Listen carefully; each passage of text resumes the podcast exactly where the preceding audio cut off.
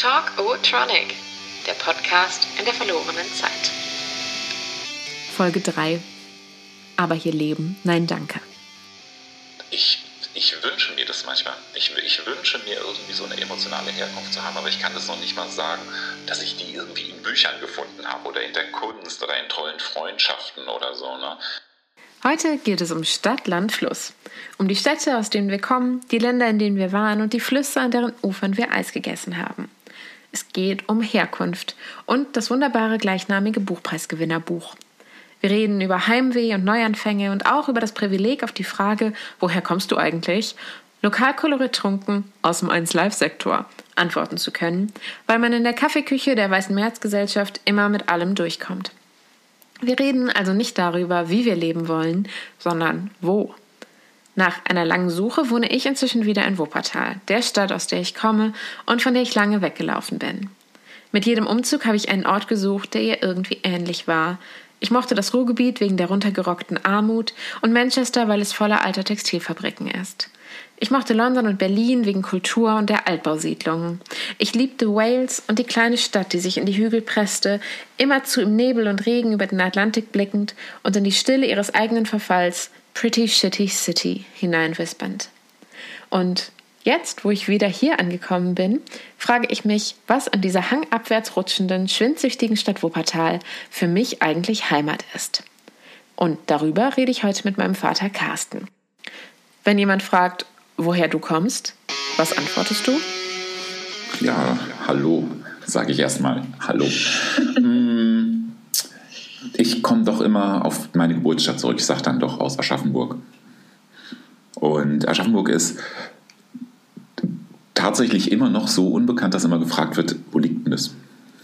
Und dann kann ich direkt anfangen zu erzählen, dass das im nördlichen Bayern liegt, aber in Franken und dass die Franken und die Bayern sich nicht so gut verstehen. Und das Gute an Aschaffenburg ist, dass es nur ganz, ganz wenige Kilometer, so um die 30 von äh, Frankfurt entfernt ist. Deswegen so ein kleines bisschen Internationalität, Frankfurter Internationalität mitbekommen hat. Ich muss auch immer Aschaffenburg sagen, weil Aschaffenburg eine Kleinstadt ist und ich weiß, wie kleinstädtisch ich noch immer bin, obwohl ich ja auch in Wuppertal gewohnt habe, was ja schon mal irgendwie schon eine, so eine ordentliche Steigerung war. Dann ging es nach Düsseldorf, dann ging es halt für eine ganz, ganz kurze Zeit nur nach Berlin, jetzt Frankfurt. Hm, ich weiß, dass ich nicht mehr in einer Kleinstadt wohnen könnte. Ich weiß aber, dass ich noch echt viel Kleinstadt in mir habe. Was heißt denn Kleinstadt in sich haben?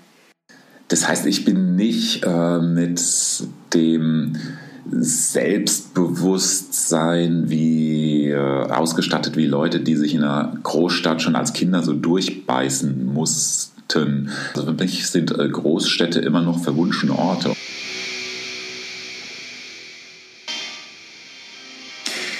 Aber was ist denn dann Aschaffenburg für dich? Woran merkst du, dass du da herkommst? Welche Ecke in Aschaffenburg lässt so dein, dein Herz schneller schlagen? So ist es nicht. Also das ist nicht, dass ich ähm, verliebt am Main entlang spaziere, hoch zum Schloss gucke, ähm, das, das kleine Viertel da oben ablaufe, im Museum Jesuitenkirche oder so dahinschmelze. Nee, also Herkunft, das, also das ist wirklich die lokale Herkunft Aschaffenburg. Ne? Aber das ist... Ähm, die, das ist nicht, das ist kein Ort, den ich emotional als mein Nest oder so bezeichne. Dazu sind ja, ähm, dazu sind wir ja schon innerhalb Aschaffenburgs, der Kleinstadt, viel zu oft umgezogen. Ich war ja alle zwei Jahre in einer anderen Schulklasse ne, und in einem anderen Stadtteil. Und ich habe ja gar keine alten Freunde mehr in Aschaffenburg. Aschaffenburg, da sind halt jetzt noch die Eltern, deine Großeltern, ne? die besuche ich da. Ich weiß aber auch, wie schwierig es war, mit diesen Eltern aufzuwachsen, mit den beiden als Eltern. Heute sind sie ja ganz zauberhafte Menschen, aber heute müssen sie sich auch nicht mehr um Kinder kümmern. Und hast du eine emotionale Herkunft? Das ist, das ist sowas wie eine Lebensfrage. Das, ich habe eine gewisse Sonnigkeit irgendwie vom Leben mitbekommen und wahrscheinlich ist meine Herkunft oder das, was ich so ganz herkünftig empfinde, ist tatsächlich so eine gewisse Liebe zum Leben und so eine Liebe im menschlichen Miteinander. Die dann aber überall verortet sein könnte? Also sowohl, egal ob das jetzt Frankfurt ist oder New York oder eine Adria. Ganz, ganz klar. Das funktioniert sogar an Orten, an denen ich mit den Leuten gar nicht interagieren kann. Also ich war schon alleine in Nancy, konnte mit keinem Menschen sprechen, allein in Barcelona und konnte gerade mal Hallo und auf Wiedersehen und Danke sagen und habe mich aber trotzdem wohl gefühlt in, in der Begegnung mit Menschen, mit denen ich nicht sprechen kann. Ja.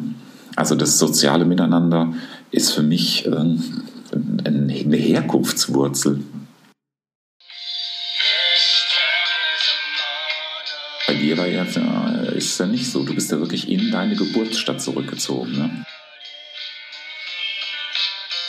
Hätte man mir das vor fünf Jahren oder vor zehn Jahren gesagt, hätte ich auch äh, die Hände über dem Kopf zusammengeschlagen und das für unmöglich gehalten. Es war so ein bisschen ein Abschied nehmen von der Illusion der eigenen Coolness. Also ich habe immer gedacht, ich bin so, ich bin so krass cool. Ich kann überall wohnen. Ich kann in Berlin Wurzeln schlagen. Ich kann in London Wurzeln schlagen, Familie gründen, was auch immer. Und dann folgte da eine, eine Phase des tiefen In sich Gehens und ich habe gemerkt, das stimmt überhaupt nicht. Ich kann das nicht. Wuppertal liegt eben im Tal. Also es ist eine Stadt, die äh, sich um diesen Fluss in der Mitte herum gebaut hat und dann so in einzelnen ähm, Stadtvierteln, die sich da in die Hügel pressen. Und für mich ist das Gefühl, unten hier im Tal zu sein, ähm, umgeben von diesen Hügeln, die so auf mich runtergucken, ein total behütetes.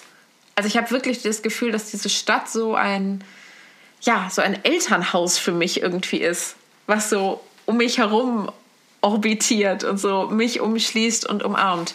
Und das habe ich nirgendwo anders auf der Welt gehabt. Und ich habe mir dann irgendwann eingestanden, dass wenn es so einen Ort gibt, wo ich mich so fühle, dann sollte ich den vielleicht auch nutzen.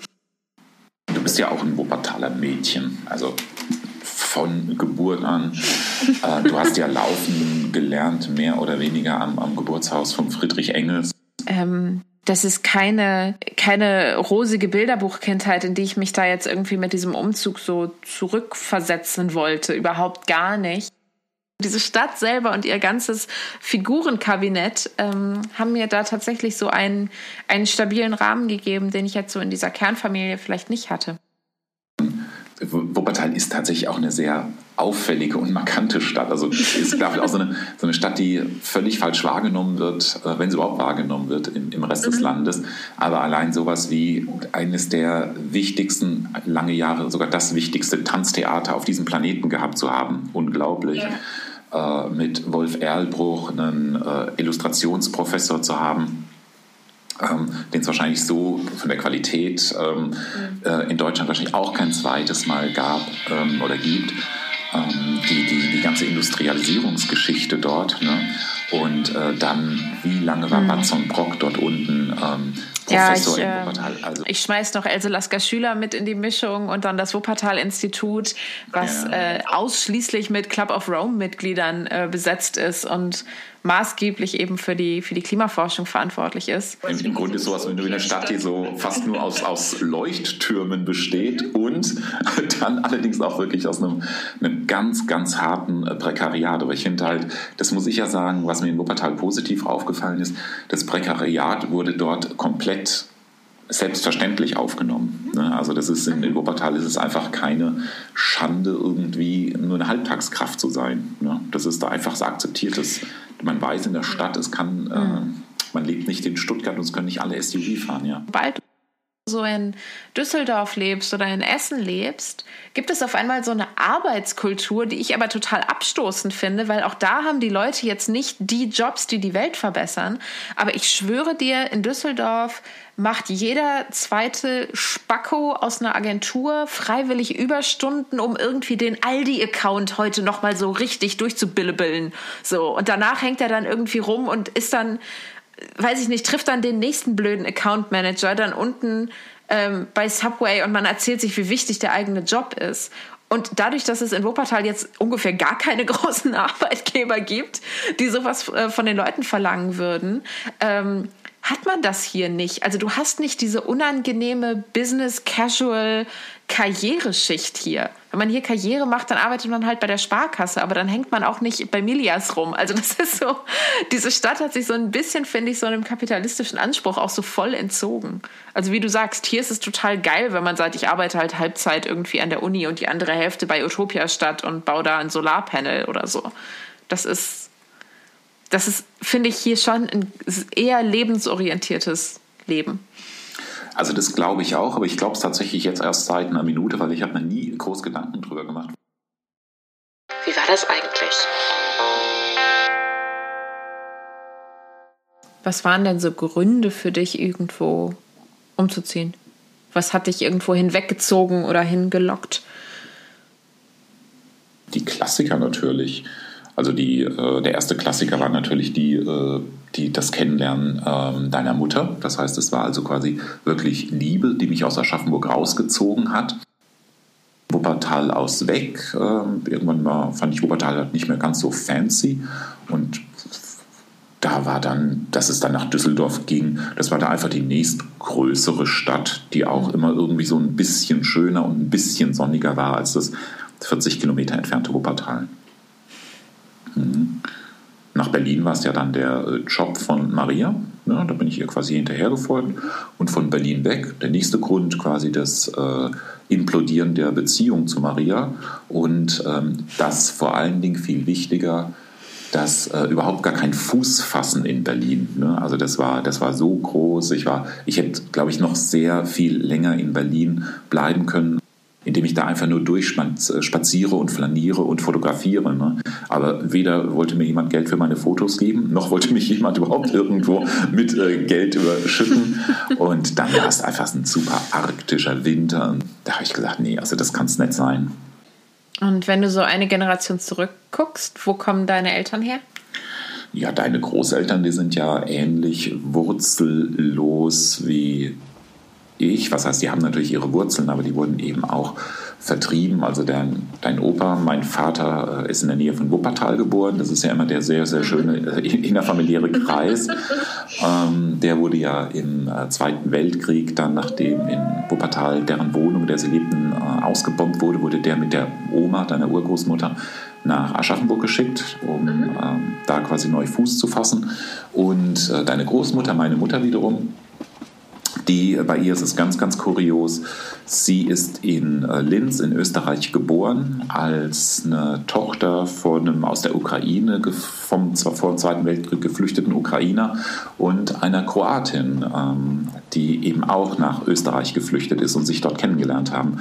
Dann ist die Oma in Linz geboren worden, hat dort ihre Kleinkinderjahre verbracht und als sie dann drei, vier um den Dreh rum war, ist dann diese Familie, ist dann halt äh, meine Großeltern nach, äh, mit ihr nach Australien ausgewandert, worauf sie dann in Australien aufgewachsen ist.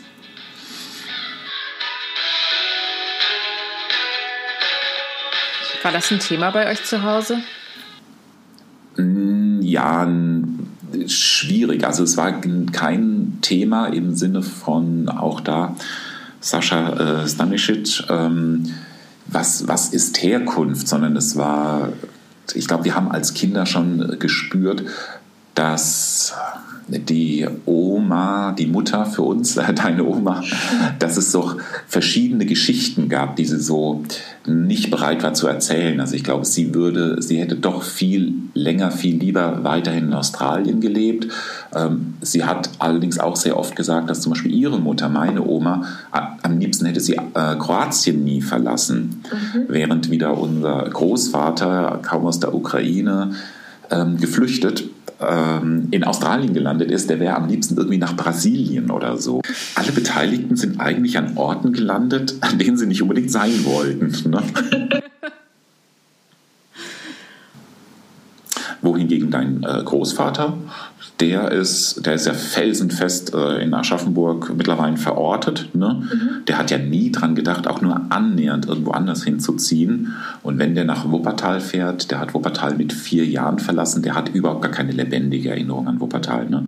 Ja, das ist äh, tatsächlich eine dieser äh, skurrilen Zirkelbewegungen. Also, dass mein Großvater väterlicherseits hier in Wuppertal geboren ist, im gleichen Krankenhaus wie ich, dann aber ähm, Kinderland verschickt nach Aschaffenburg äh, gekommen ist. Da ist dann mein Vater geboren und der ist dann wiederum nach Wuppertal zurückgezogen, um ähm, ja, äh, um mit meiner Mutter zusammenzukommen die auch im gleichen Krankenhaus geboren ist. Also für mich äh, zirkuliert wirklich viel um diesen, ähm, um diesen Ort da an der, an der Vogelsangstraße herum. Aber das ist halt für jemand wie mich, der jetzt eben nicht so eine Verortung hat, ähm, mhm.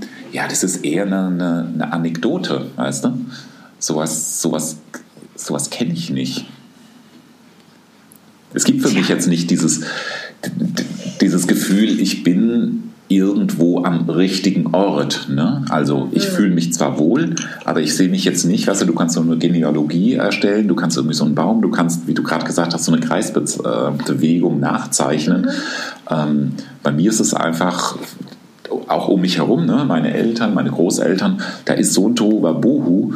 Ähm, da bist du, du bist die erste Person seit ja, der dritten, vierten Generation, die für sich ähm, eine Festigkeit spürt an einem Ort. Ne?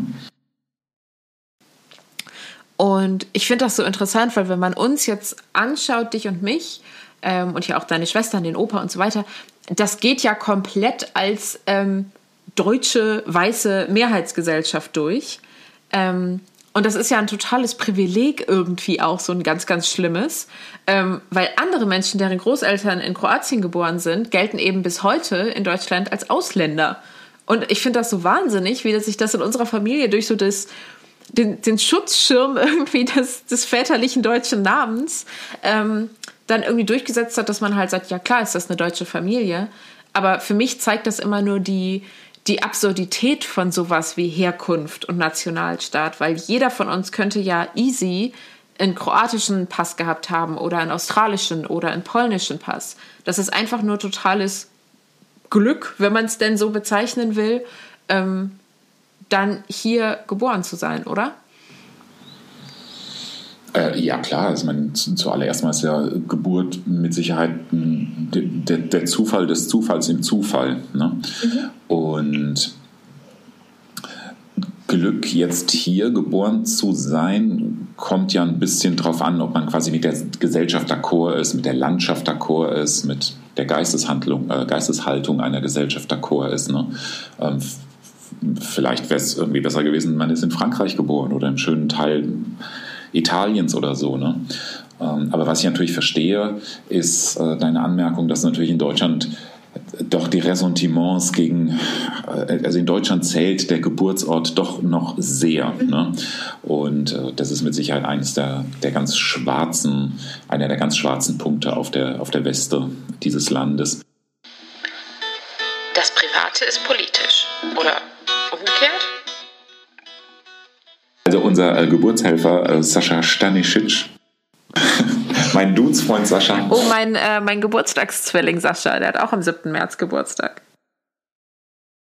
Der hat ja aber am eigenen Leib gespürt, ähm, wie äh, hart es ist, quasi in diesem Land auch nur bleiben zu dürfen. Ne? Und er wird ja auch seitdem bei Lesungen im Grunde nicht müde zu mhm. sagen, ähm, wäre meine Geschichte, äh, wäre sie 10 Jahre, 15 Jahre äh, später verlaufen, äh, hätte ich es halt nicht nach Heidelberg geschafft, sondern ich wäre halt an der ungarischen Grenze abgefangen mhm. worden. Ne? Also daran sieht man auch, wie sich die, äh, wie unsere Gesellschaft nach rechts gerückt ist und wie sie auch moralisch verroht ist. Ne? Dass wir nicht mehr sagen, okay, Leute, die, die Hilfe brauchen, die keinen Ort haben zu leben, die äh, können auf alle Fälle jetzt erstmal hierher kommen. Wir gucken, ähm, dass wir die versorgen. Ne?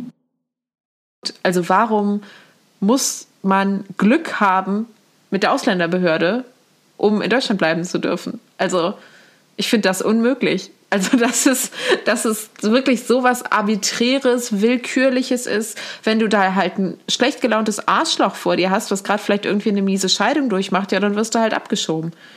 Völlig, völlig grundlos und wahllos. Und wenn du halt einen sympathischen Typ hast, der in dir einen anderen sympathischen Typen erkennt, dann hast du halt Glück gehabt. Aber ich finde, da wird ja einfach irgendwie Würfel gespielt aufgrund von irgendwelchen persönlichen Gründen mit dem Leben von Menschen. Also jetzt natürlich nicht so explizit, aber das ist natürlich der Hinweis immer wieder darauf, ähm, ist mit Sicherheit auch ein ganz großes Anliegen von ihm. Aber abgesehen davon, und das ist eben das Schöne bei, bei Herkunft von äh, unserem guten Freund Sascha, es ist eben nicht nur die lokale Herkunft, es ist nicht nur der eine Ort und die Koordinatenkreuze, in denen man geboren ist, sondern es sind eben die Menschen, die einen dann an einem bestimmten Ort zu dem gemacht haben, was man ist. So in dem Fall eben die Großmutter, die Familie. Es sind aber auch sowas wie Objekte und Dinge und Kultur, Kulturgüter. Also er, er listet an einer Stelle ja auf, was er alles hatte. Also auch das ist so ein ähm, ganz interessanter Moment in Herkunft, wenn er, wenn er beschreibt, so ich hatte den, den Schal des Fußballclubs und ich hatte diese Dinge.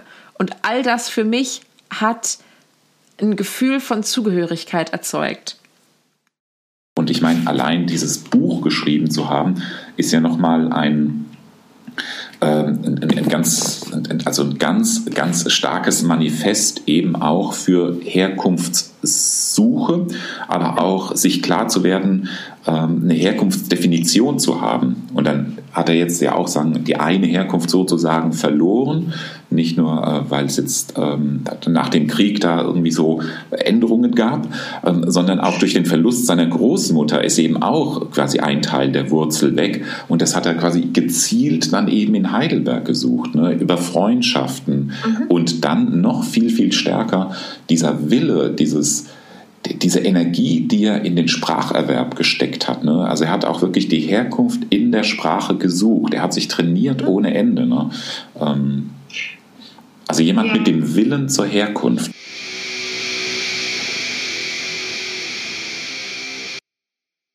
Im Grunde wahrscheinlich gibt es nur zwei Arten von Menschen. Die eine haben unglaublich Angst vor der Fremde, dem Fremden und die anderen stürmen drauf zu und sagen, ich will in fremde Städte, ich gehe in diesen Urwald, ich durchkrabble diese Höhle, ne?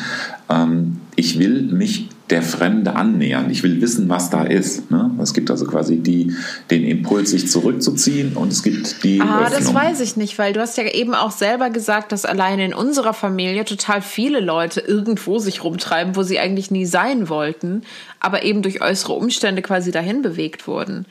Also vielleicht wäre dein Großvater total gerne in seiner Geburtsstadt geblieben, aber es ging halt nicht und dann ist er halt woanders hingegangen. Und das ist dann kein Entdeckertrieb und das ist dann aber auch kein Klammern und irgendwie lokales Verbeißen, sondern das ist dann halt eher so dieses, dieses den Notwendigkeiten folgen. Ein Grund, warum es so viel Migrationsbewegung auf, dem, auf der Welt gibt und die wenigsten davon sind ja, dass Leute sagen, boah, ich wollte aber schon immer mal wissen, wie ein mexikanisches Flüchtlingslager an der kalifornischen Grenze aussieht. Also, es kann ja sein, dass jemand jetzt seit drei, vier Generationen in Ostwestfalen wohnt oder in Bergischen Land oder in Franken oder in Thüringen, wo auch immer, und sich darauf irgendwie was einbildet und sagt, wow, meine Familie kommt hier seit hunderten von Jahren her, aber das ist einfach nur Glück also es ist einfach nur das Glück, dass über dein doofes thüringisches Dorf noch kein Vulkan ausgebrochen ist, der dich dann gezwungen hat, nach Dänemark zu flüchten, wo du dann auf einmal der dumme Ausländer gewesen wärst. Also das ist mein, das ist mein ganzer Punkt dahinter. Also dass diese Idee von Herkunft und irgendwo verwurzelt zu sein, weil seit zwei, drei Generationen da irgendwie das familiäre Blut fließt, heißt einfach nur, du hattest das Glück, so lange am gleichen Ort leben zu können weil die meisten Menschen auf der Welt sind im Laufe ihres Lebens irgendwann mal gezwungen, den Ort zu wechseln. Das, das ist ja das, was uns wahrscheinlich das Buch wirklich mitgibt. Also wegen, wie gesagt, dieses Buch ist natürlich ein deutliches Zeugnis dafür, dass es einen Krieg in Europa gab, der ähm, auch mittlerweile vergessen ist oder von, von so äh, grandiosen Gestalten wie Peter Handke äh, immer auch versucht wird umzudeuten. Ne? Das ähm, Buch ganz ist natürlich kurz, dann auch an dieser Stelle meint mein Vater das Wort grandios ironisch. Auch ich musste schmerzhaft lernen, wann er Ironie verwendet. Ja, also dieses Buch ist mit Sicherheit eben auch ein ganz, ganz starkes äh, Fanal gegen Nationalismus, auch wenn er sich, ähm, also das, äh, auch wenn er sich sozusagen ins Deutschsein richtig, mhm. richtig reinfuchst, richtig reinarbeitet, die deutsche Sprache besitzen und benutzen will und auch wenn er immer wieder äh, zurück äh, in, das, in das Land fährt, in die Stadt fährt, in den Ort fährt, in dem seine Großmutter lebt, ähm, geht es ja nicht um eine nationale Positionierung. Diese Herkunft hat ja nichts mit Nationalismus oder Nationalstolz oder so zu tun. Ne? Das ist ja eher quasi mhm. gegen, also diese Herkunft wurde, wurde, ja beschnitten oder die, die Flucht aus deiner eigentlichen herkünftigen Ortschaft wurde ja durch einen übertriebenen Nationalismus ähm, quasi beschnitten. Ja. Verendete dadurch, ja. Ja, aber das ist ähm, auch für mich dann wieder ein größeres Problem sozusagen gewesen bei der Entscheidung, wieder nach Hause zurückzuziehen, ähm, weil ich eben genau in diese Falle nicht tappen will, ne? dass man irgendwie sagt, man überidentifiziert sich dann jetzt so mit einem Ort. so, aber ich möchte das auf keinen Fall irgendwie aus so einem ähm, überbordenden äh, Nationalismus oder irgendwie Lokalpatriotismus oder so gelesen sehen.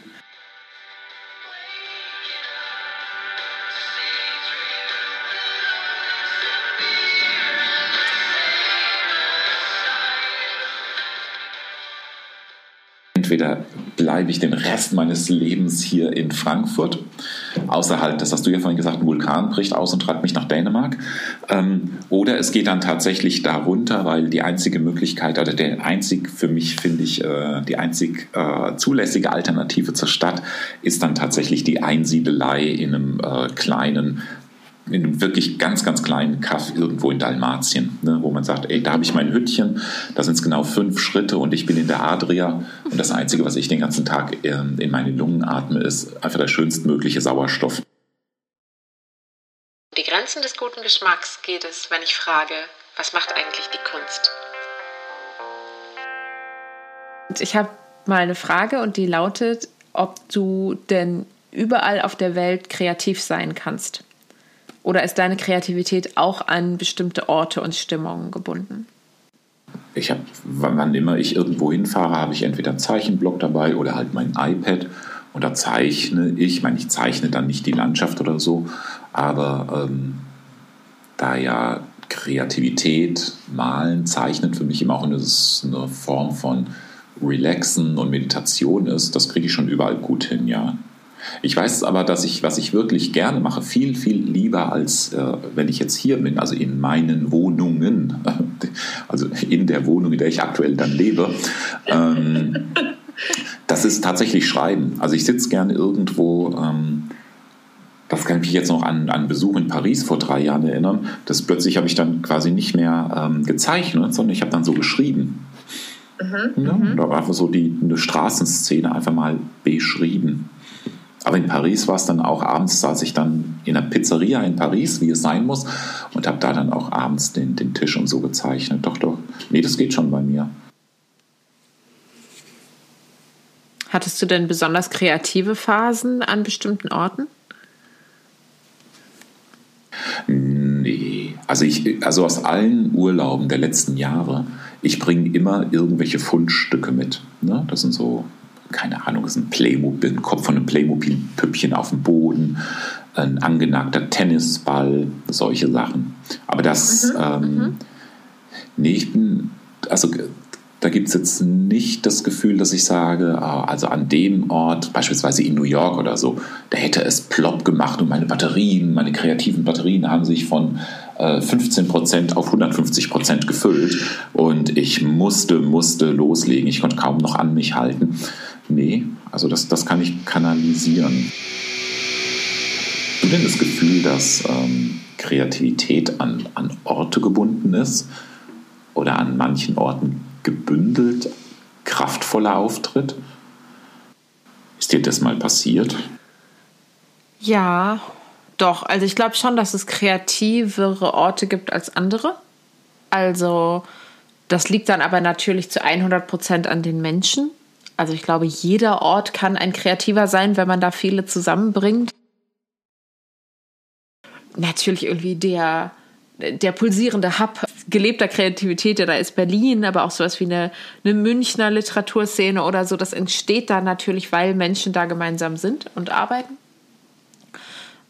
Also das mal so grundsätzlich ja. Ich glaube, es ist bloß schwierig, wenn man dann von außen dahin zieht und dann hofft, oh, jetzt wohne ich in Berlin, jetzt bin ich auch kreativ. So, ich glaube, das, das läuft nicht so gut.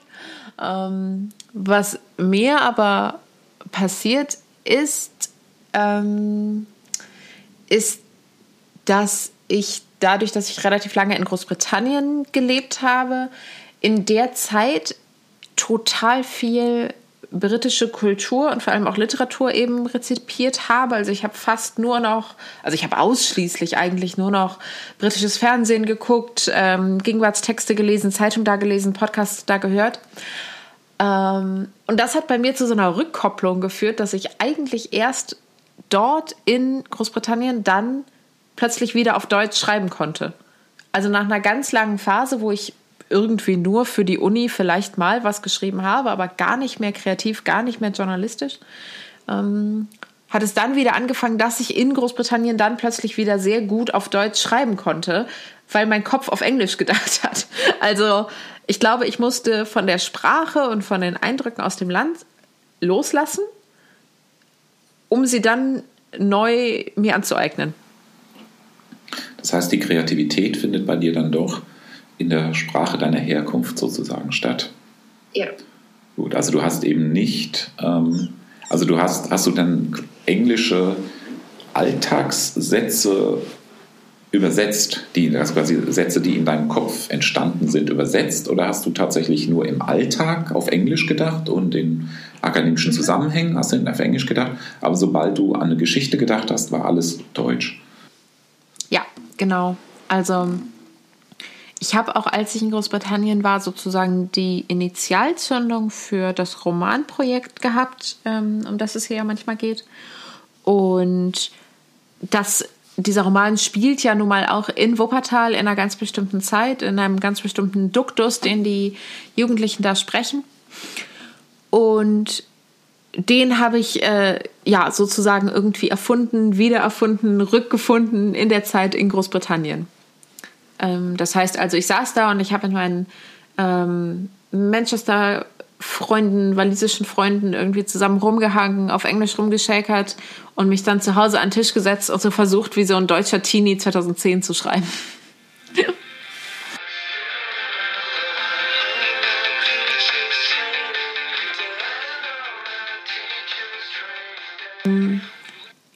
Ja, und ich glaube, in diesem Nachdenken über diesen Ort, den es dann für mich irgendwie nur noch so abstrakt in der Fantasie gab, dadurch, dass ich hier ja auch keine Familie dann mehr hatte, also du hast weggezogen, meine Mutter hat hier nicht mehr gelebt, also hier gab es für mich niemanden mehr, meine Freunde haben alle woanders gewohnt.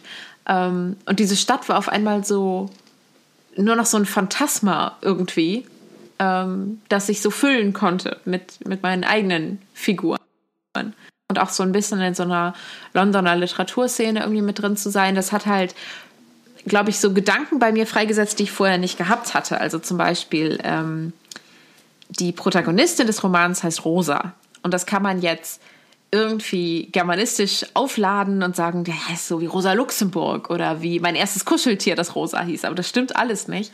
Ähm, ich war nur in London auf einer Lesung von einer äh, sehr jungen Autorin, die heißt Emma Glass und ist auch ähm, ganz wunderbar, kann ich nur empfehlen. Ähm, sie hat einen Roman geschrieben, der, der heißt ähm, Peach, weil ähm, die Hauptfigur des Romans auch Peach heißt, also wie der Pfirsich.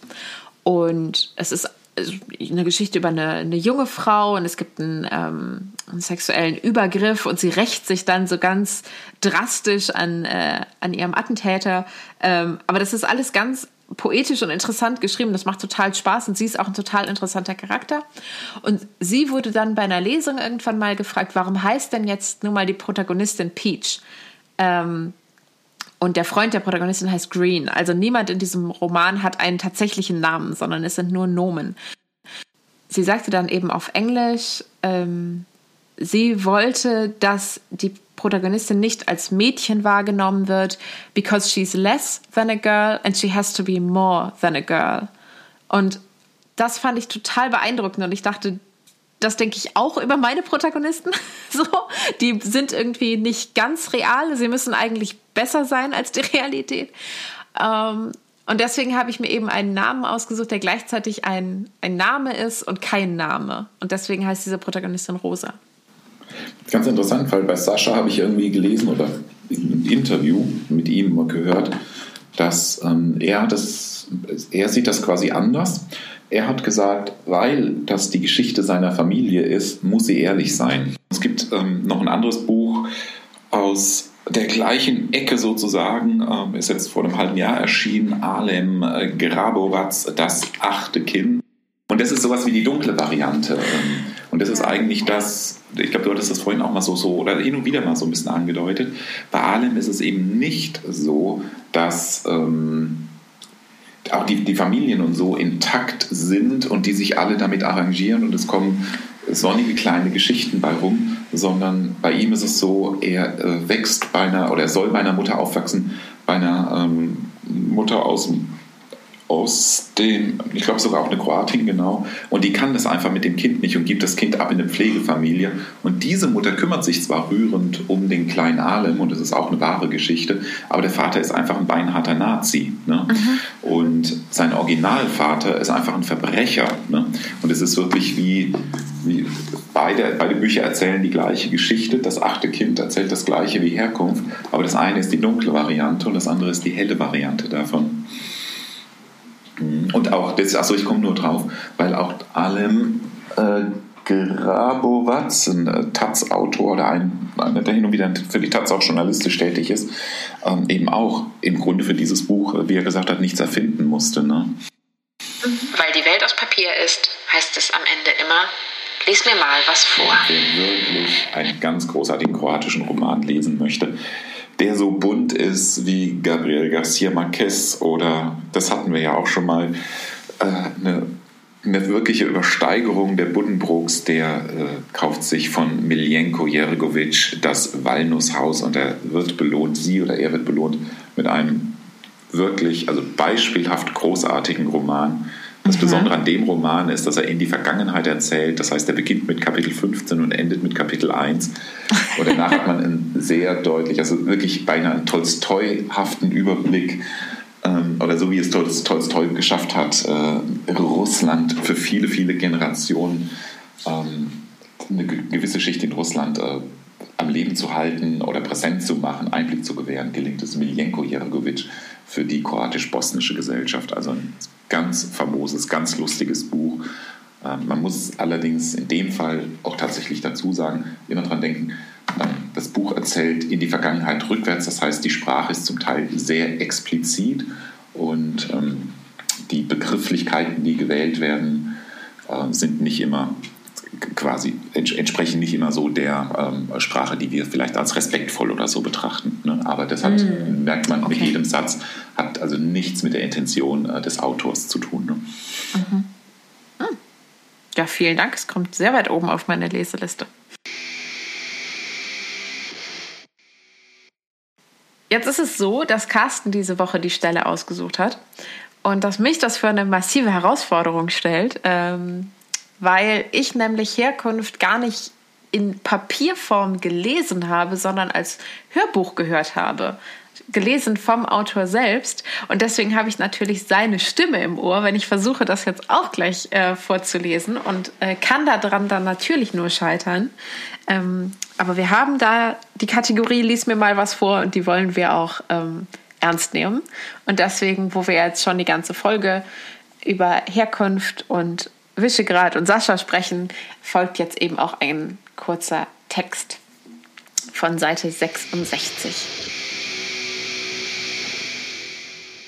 Meine Cousine hat letztes Jahr ihr zweites Kind bekommen, ein Mädchen namens Ada. Sie leben in Frankreich in Montpellier. Der Mann meiner Cousine ist ein Arzt mit Schnurrbart. Seine Eltern sind tunesische Einwanderer, er ist Franzose. Er schenkt seiner Mutter meine Bücher, weil sie vom Fremdsein erzählen. Das sei nach all den Jahren in Frankreich noch immer ihr Thema.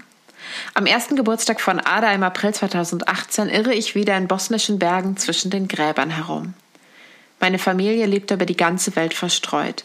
Wir sind mit Jugoslawien auseinandergebrochen und haben uns nicht mehr zusammensetzen können. Was ich über Herkunft erzählen möchte, hat auch mit dieser Disparatheit zu tun, die über Jahre mitbestimmt hat, wo ich bin, so gut wie niemals dort, wo Familie ist. Herkunft ist Großmutter und auch das Mädchen auf der Straße, das nur Großmutter sieht, ist Herkunft. Herkunft ist Gavrilo, der zum Abschied darauf besteht, dass ich eins seiner Ferkel nach Deutschland mitnehme. Herkunft ist in Hamburg der Junge mit meinem Nachnamen. Er spielt mit einem Flugzeug. Ich frage, wohin fliegst du? Nach Split, zu Nana. Er fährt Laufrad. Ich frage, wo fährst du hin? Nach Afrika zu den Dinos. Herkunft ist Nana, meine Mutter, seine Großmutter nach Deutschland und Amerika, seit ein paar Jahren nun in Kroatien zu Hause in einem Hochhaus. Von der Terrasse kann sie die Adria sehen. Herkunft sind die süß-bitteren Zufälle, die uns hierhin, dorthin getragen haben. Sie ist Zugehörigkeit, zu der man nichts beigesteuert hat.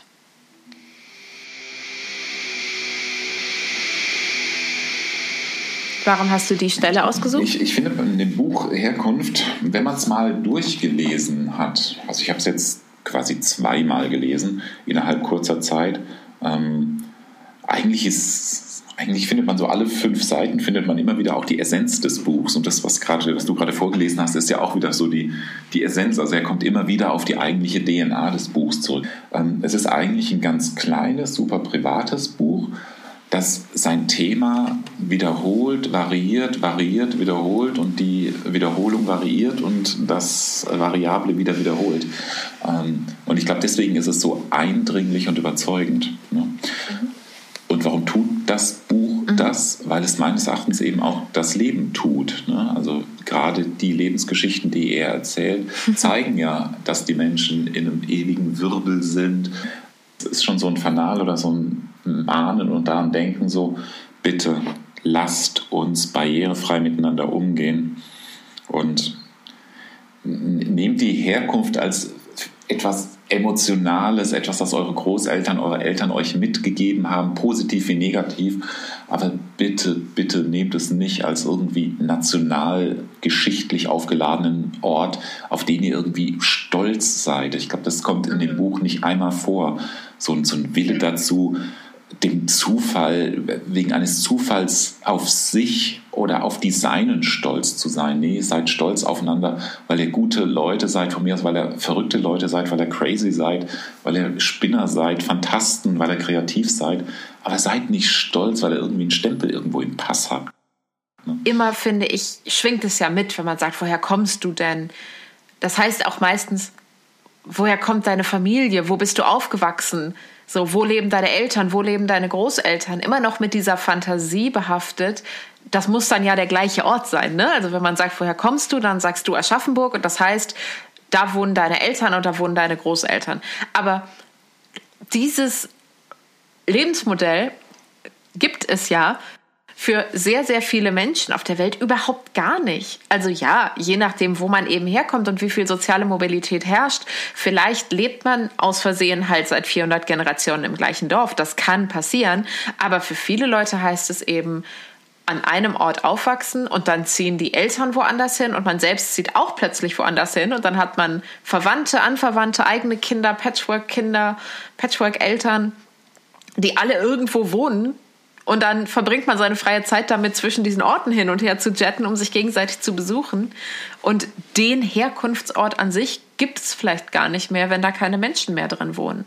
Also es bleibt, ja. bei mir bleibt es dabei, ich, ähm, natürlich ist es zynisch zu sagen, äh, man beneidet Sascha um seine Geschichte, auf gar keinen Fall. Ähm, aber es ist trotzdem, es ist so ein kleines bisschen Neid, ist es auch nicht. Ähm, ja, ich bewundere ihn vielleicht dafür, dass er diesen Impuls in sich hat, ähm, den, den Ort wirklich erforschen zu wollen, zu suchen, wo man herkommt, wo mhm. das herkommt, was man so ist. Ne? Und du hast ja auch vorhin angedeutet, ja, die, unsere Herkunft, meine, eine ganze Ecke vor deiner, also unsere Geburtsorte, und der, der Verlauf der Zeitgeschichte, die wir jetzt so erlebt haben, eine unkriegerische Zeit, ähm, hat uns quasi mit diesen, mit diesen Dramen äh, nicht beseelt, also uns mit diesen Dramen nicht versorgt. Ähm, aber hat, ähm, also bei, bei Sascha Stanisic habe ich, ähm, ich habe wirklich das Gefühl gehabt, dass er trotz der Dramen fester im Leben verwurzelt ist als jemand wie ich. Jetzt zwei Leute mit ganz unterschiedlichen Herkunftserfahrungen, ganz unterschiedlichen Herkunftsempfindungen. Beide kommen aber von diesem Planeten. Die zufällig halt ein paar Jahre gleichzeitig in Wuppertal gewohnt haben. Weil ist Zufall, glaube ich, das definitiv nicht richtige Wort. In meinem Fall schon. Sehr gut. This is Talk Übrigens, diese Folge wird gesponsert vom Wuppertaler Stadtmarketing. This is Talk Vielleicht liegt die, die Sucht danach, jemanden zu verordnen und jemanden fest zu ankern, einfach darin, dass wir einfach dass viele, viele, viele Menschen in etwas Unbekanntem immer auch den Tod sehen oder die Möglichkeit ähm, zu verschwinden. This is Talk Otronic.